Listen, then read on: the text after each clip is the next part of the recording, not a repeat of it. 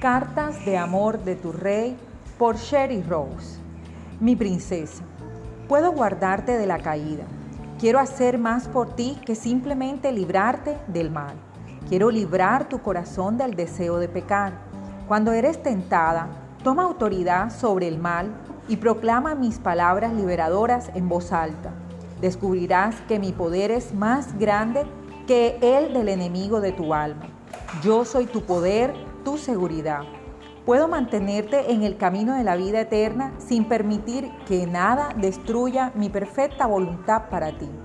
Te he separado con un propósito mayor que cualquier placer que este mundo tenga para ofrecerte.